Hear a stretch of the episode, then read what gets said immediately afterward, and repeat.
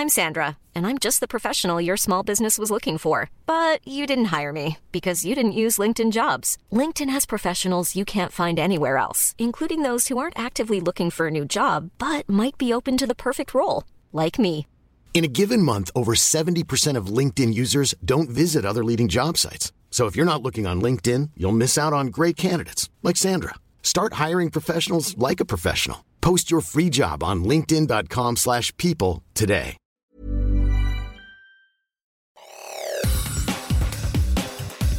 Te saluda Roberto Escalante y esta es la información que tiene para ti Organización Editorial Mexicana. El gobierno de la Ciudad de México anunció que pondrá en marcha un plan de acción para enfrentar la ola de calor que azota la ciudad. Esta es una nota que publica en su diario El Sol de México. Martí Batres, jefe de gobierno, dio a conocer en conferencia de prensa que el Gabinete de Seguridad abordó el tema para evitar hospitalizaciones o defunciones en los capitalinos ante las altas temperaturas y así lo dijo. Escuchemos. Sí está preparada la ciudad y si hay nuevas eventualidades, si aumenta la temperatura, bueno, se tomarán nuevas medidas. El tema de la oleada de calor lo vamos a estar viendo todos los días por la mañana en el Gabinete de Seguridad también. Por su parte, Olivia López Arellano, secretaria de Salud, comentó que ordenó la instalación de 232 salas de hidratación oral en los centros de salud y así su funcionamiento en voz del doctor Jorge Ochoa, director de Servicios de Salud Pública. El paciente llega a los consultorios, si se detecta que tiene algún nivel de deshidratación, entonces se pasa a estas salas de hidratación oral en donde se les ministra una jarra de, de agua de un litro con un sobre de hidratación oral. El director del metro, Guillermo Calderón Aguilera, comunicó que reactivaron 91 hidroventiladores y 32 nebulizadores para las estaciones con temperaturas más altas. También volverán a entrar en operación los 430 bebederos, los cuales quedaron fuera de servicio durante la pandemia de COVID-19. En otras cosas, Valle del Yaqui llega a los 50 grados y Ciudad Obregón rompe récord de temperatura. Esta es una nota que presenta el Sol de Hermosillo, en la cual además se da a conocer que con 49 grados centígrados registrados en Ciudad Obregón, se rompió el récord de temperatura máxima. Así lo informó Gilberto Lagarda, especialista de la Comisión Nacional del Agua en Sonora. Escuchemos ahora parte de lo que dijo. Y pues esto va a ayudar a que en Sonora pues, tengamos eh, condiciones eh, de temperaturas más altas, vamos a empezar a ver un aumento en las, mismas. Por otra parte, la Suprema Corte de Justicia de la Nación resolvió este miércoles que todas aquellas mujeres y personas gestantes que viven en un estado donde el aborto está penalizado pueden impugnar dichas leyes y obtener un amparo que les permite interrumpir la gestación de manera legal. Esta es información que da a conocer la prensa.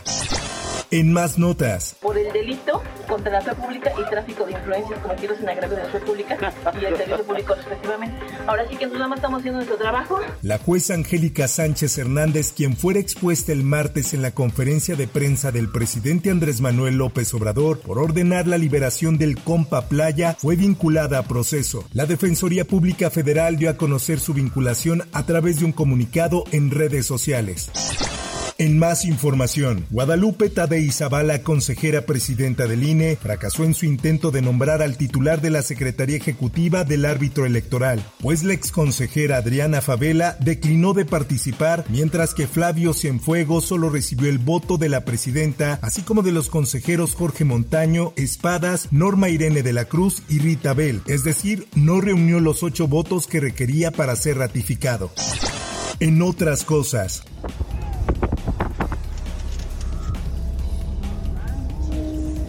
Al menos cinco personas murieron y 14 resultaron lesionadas por la carambola registrada este miércoles en la autopista Zapotlanejo Lagos de Moreno, en el municipio de Tepatitlán, en el cual hubo 16 vehículos involucrados. Así lo publica en su diario El Occidental. De manera preliminar tenemos cinco fallecidos. Sin embargo, existe la posibilidad de que haya más personas que perdieron la vida calcinadas entre los vehículos. Así lo informó la dependencia estatal. En notas internacionales, el tiempo para encontrar el submarino se agota y los equipos de rescate aún no logran dar con el paradero del sumergible que lleva cinco personas a bordo. Frente a esto había salido a la luz que un empleado había alertado sobre posibles riesgos de viajar en el Titán y el cual asegura fue despedido injustamente tras quejarse. Por su parte, el actor mexicano Alan Estrada vivió la experiencia de viajar hasta los restos del Titanic en el mismo sumergible que hoy está desaparecido en el Atlántico y nos relata lo que vivió. En el momento en el que tú decides inscribirte en una actividad como esta, firmas un release de responsabilidades bastante elaborado en el que prácticamente sabes los riesgos que estás tomando, sabes que es un sumergible experimental, sabes que es el primero en su tipo hecho de fibra de carbono, sabes que hay muchas cosas que pueden salir mal y por supuesto que estás consciente de los riesgos que tomas al hacer algo así. Y en información del espectáculo. Vamos con el público que está el día de hoy con nosotros. Un micro. A ver, ¿qué opinas sobre los ovnis? El reconocido periodista Nino Canún murió a los 82 años, dejando un legado en la televisión mexicana, pues era reconocido por su programa ¿Y usted qué opina?, en donde hablaba de diversos temas que incluso podrían resultar polémicos. En los años 90 su rostro fue uno de los más reconocidos, pero en una época donde tocar temas como los ovnis o enfermedades de transmisión sexual podrían resultar incómodos, Nino Canún lo convertía en un debate interesante para muchos. Hasta aquí la información y te recuerdo que para más detalles de esta y otras notas ingresa a los portales de Organización Editorial Mexicana.